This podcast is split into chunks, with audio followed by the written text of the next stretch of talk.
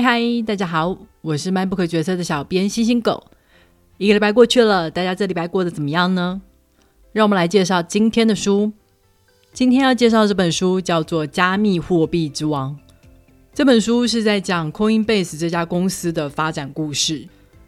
它是一家美国公司，专门在提供加密货币买卖服务。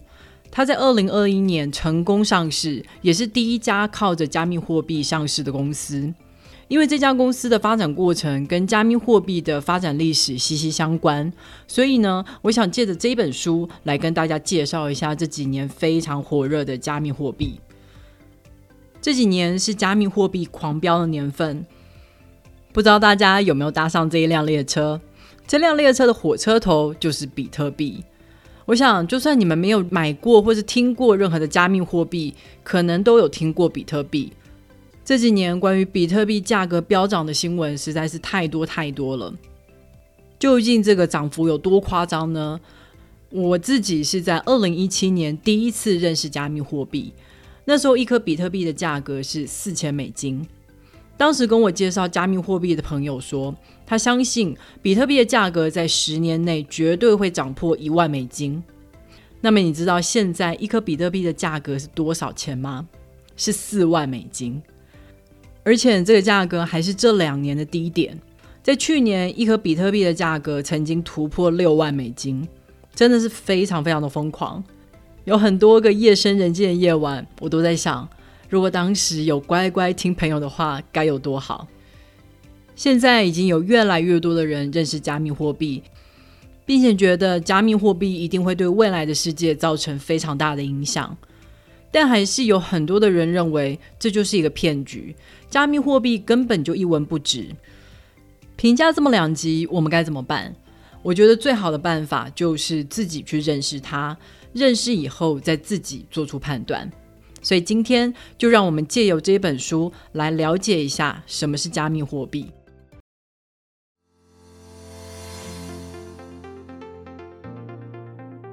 加密货币最一开始的起源可以回到二零零八年，一个叫做中本聪的人发表了一份九页的白皮书，他提出了一个叫做区块链的新技术，并且基于这个技术，他发明了一个全新的加密货币，也就是比特币。我们可以把区块链看成是一种加密的资料库，而且每一个人都有权利在这个资料库上面写资料。但是，只有通过验证的资料才能留在链上面。所以，区块链这个技术有两个非常重要的特性：第一，就是去中心化，在区块链上，每一个人都可以写资料，也每一个人都可以做验证。你不用把你的资料交给一个特定的人或是组织。第二，就是不可篡改性，因为这个资料是存在于每个人的电脑里面，而且每个区块都还会记录上一个区块的资料签名。如果你改动一个区块的资料，就等于你要改动整条链上的每个区块。而建构于区块链这个技术的比特币，就是把这个币的账本记录在区块链上。什么时候从 A 账户转了多少钱到 B 账户，全部都在链上一清二楚的。而且，比特币的发行它是跟随着区块产生，每当一个新区块产生的时候，城市就会自动产生新的比特币。过去我们所熟知的任何货币，像是台币、美金，它们基本上都是由一个中央机构来控制，在台湾就是中央银行。你可能会觉得这不是很理所当然吗？但是有一个中央机构来控制，其实就代表了规则就是他说了算。就像大家前阵子有没有看过公式的查经，里面就有讲到一个规则的改变，其实有可能会毁掉你毕生的财产。像是最后让日光公司破产的原因，不就是因为政府一声令下，原本一美元可以兑换十五元台币。一夜之间，一美元就变得只能兑换七元台币，日光的财产就瞬间缩水了一半。这种由政府发行还有掌控的货币，我们把它称呼为法币。要交易法币，我们通常都必须要透过像银行这样子的中介机构，而在交易的过程中，我们常常会被银行收取高额的手续费。被扒一层皮就算了，重点是效率还很低落。例如，我要从美国汇钱回台湾的话，常常都要花一个五天到十天不等的工作时间。所以当初中本聪提出了去中心化的虚拟货币这个概念，让很多人都觉得耳目一新。这个货币不是由任何一个中央机构发行，而且它的交易也不需要透过像银行一样的中介机构。我可以直接在区块链上，从我的账户把比特币直接转给另外一个账户，而且这笔记录就会被写进区块链里面，没有办法被篡改。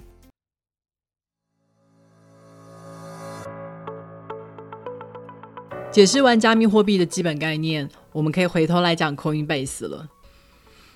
没有错，去中心化的虚拟货币这个概念非常的吸引人。但是它同时也代表了这个货币有很高的门槛。首先，第一个问题就是我该怎么拥有这个货币呢？如果是美金的话，我可以去银行用台币买美金。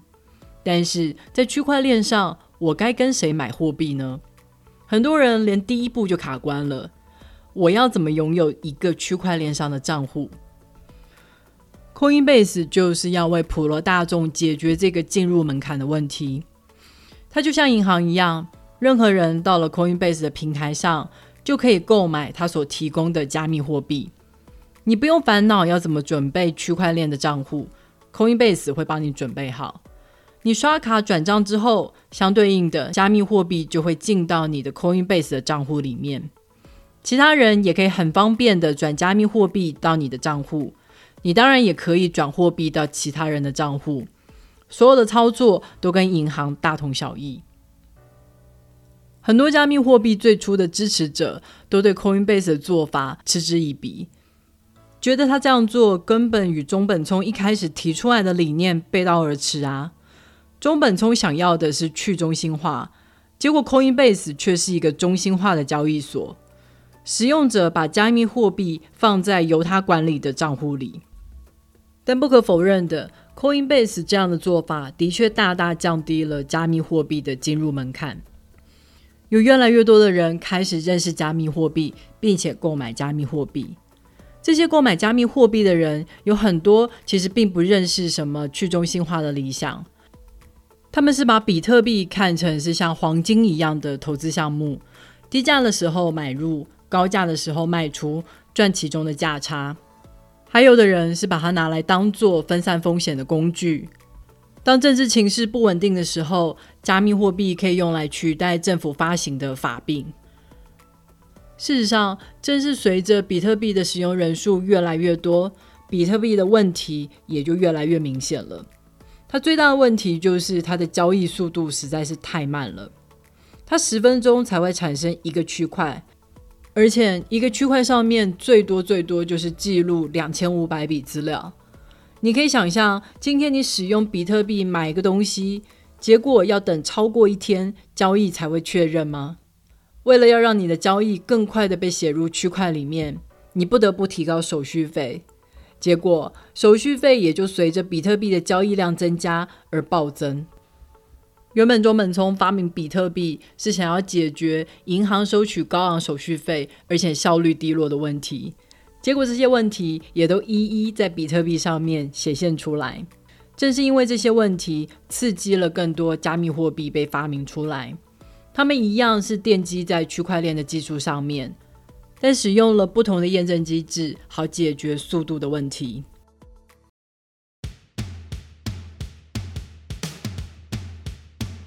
加密货币在这个时候都还是很单纯的作为一个虚拟货币的存在，使用区块链来记录账本。但到了二零一四年，一个天才少年布特林提出了一个重要的概念，这个概念叫做智能合约 （Smart Contract）。这是一个能跑在区块链上的城市，这个城市可以做一些自动化的逻辑判断，再把资料写进区块里面。举例来讲。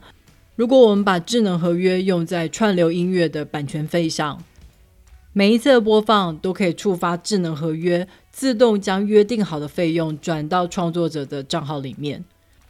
这个做法是不是超级天才的？把执行合约的动作数位化，只要满足合约的条件，就会自动执行，一切都公开透明，不需要人为的操作。布特林所发明的这个区块链，我们把它称呼为以太坊，因为以太坊上面可以跑智能合约，所以在以太坊这个区块链所产生的以太币有了另外一个重要的用途，他们可以用来支付执行这些合约所需要的费用。我们可以这样说，智能合约打开了加密货币的无限可能性。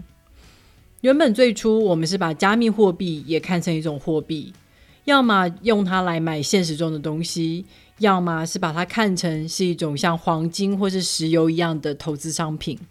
但现在加密货币提供的是一种商业模式，我们是使用相对应的加密货币来支付执行这个商业模式的费用。只要这个商业模式有人用，相对应的加密货币就有价值。如果说以前还会有人怀疑加密货币到底有什么用，你又不会真的拿这个货币去买东西的话，现在所有人都看到了加密货币的无限可能性。结果我们就在二零一七年看到了加密货币的 ICO 之乱。所谓的 ICO 是相对于过去的 IPO。过去公司发行股票向公开市场募资这个动作，我们把它称呼为 IPO。那在加密货币的世界里面，发行新的加密货币就叫做 ICO。大众可以先花钱买这些初次发行的加密货币，等到服务真的上线的时候，就可以用这些加密货币来使用这些服务。如果很幸运的这个服务大红大紫的话，那么这些相对应的加密货币价值就会水涨船高，当初购买这些货币的人就可以趁势卖出，好好赚一笔。问题是，公司要 IPO，法律是有规定很多条件的，例如你的营收要超过多少才能在公开市场上募资。但是 ICO 这个概念实在是太新了，当时没有任何一个法规有规范 ICO 要符合哪些条件。结果就是各种的阿猫阿狗骗子蜂拥而出，这些人往往就只是提出了一份白皮书，什么都没有做，大众就会抢着购买这些新的加密货币。大家都在等着未来有一天这些加密货币会大涨，可以大赚一笔。但事实上，这些骗子收到钱以后就消失了，白皮书上说的这些服务根本不会被做出来。那当然的，这些相对于服务的加密货币也就会变得一文不值。二零一七年的 ICO 之乱就很像过去历史上曾经出现过的郁金香之乱。当时的人们花了高价买了郁金香，但至少那时候你还拥有一些实在的东西。在 ICO 的骗局里面，人们买到的就是空气，就是 nothing。我亲眼见证了那时候人们对于 ICO 有多么的疯狂。那时候的比特币逼近了两万美金，以太币也超过了两千美金，都是超过十倍的涨幅。大家都很害怕会错过下一个会涨十倍的加密货币。许多区块链的新创公司也纷纷出现。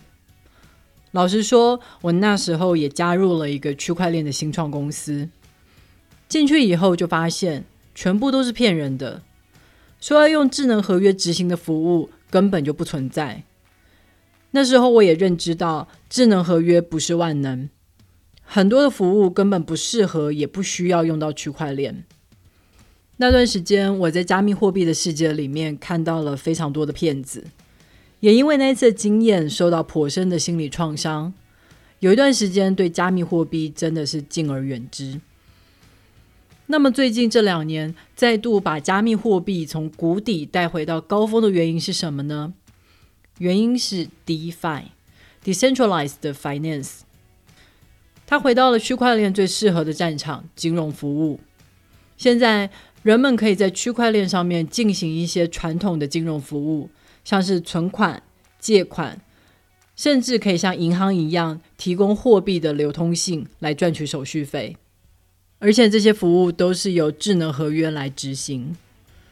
比起二零一七年的 ICO 之乱，现在的 DeFi 所提供的是比较实在的金融服务，所以又带起了加密货币的又一波高潮。我可以预见未来会有越来越多的传统金融商品搬到区块链上，DeFi 的未来大有可为。只是我的心中一直有一种挥之不去的讽刺感。当初提出去中心化虚拟货币想法的人，最看不惯的应该就是华尔街的银行家吧。但好笑的是，过去华尔街做的事情，却是现在这些人努力的目标。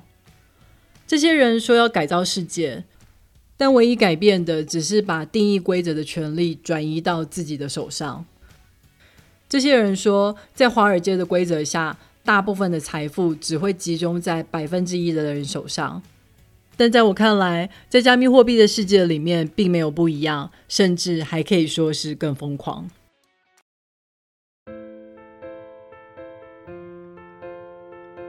好的。《加密货币之王》这本书就介绍到这里了。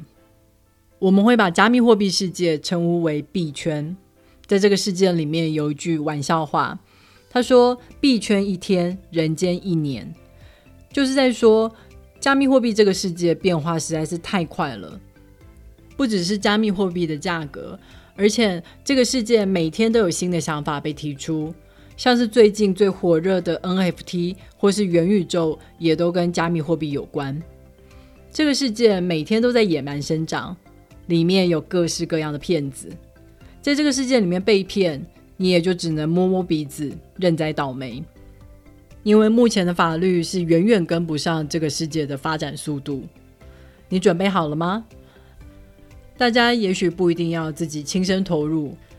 但是多认识一下加密货币的世界，绝对不会吃亏。不如就从这本好看的加密货币发展史开始吧。如果你对这本书感兴趣的话，别忘了透过 MyBook 决策的导购链接来购买这本书，网址是 triple w 点 mybook 点 tw。也别忘了在 Apple Podcast、Spotify、First Story 还有 YouTube 上面订阅 MyBook 决策。你的订阅跟留言就是对我最好的动力。好的。让我们下个礼拜再会，拜拜。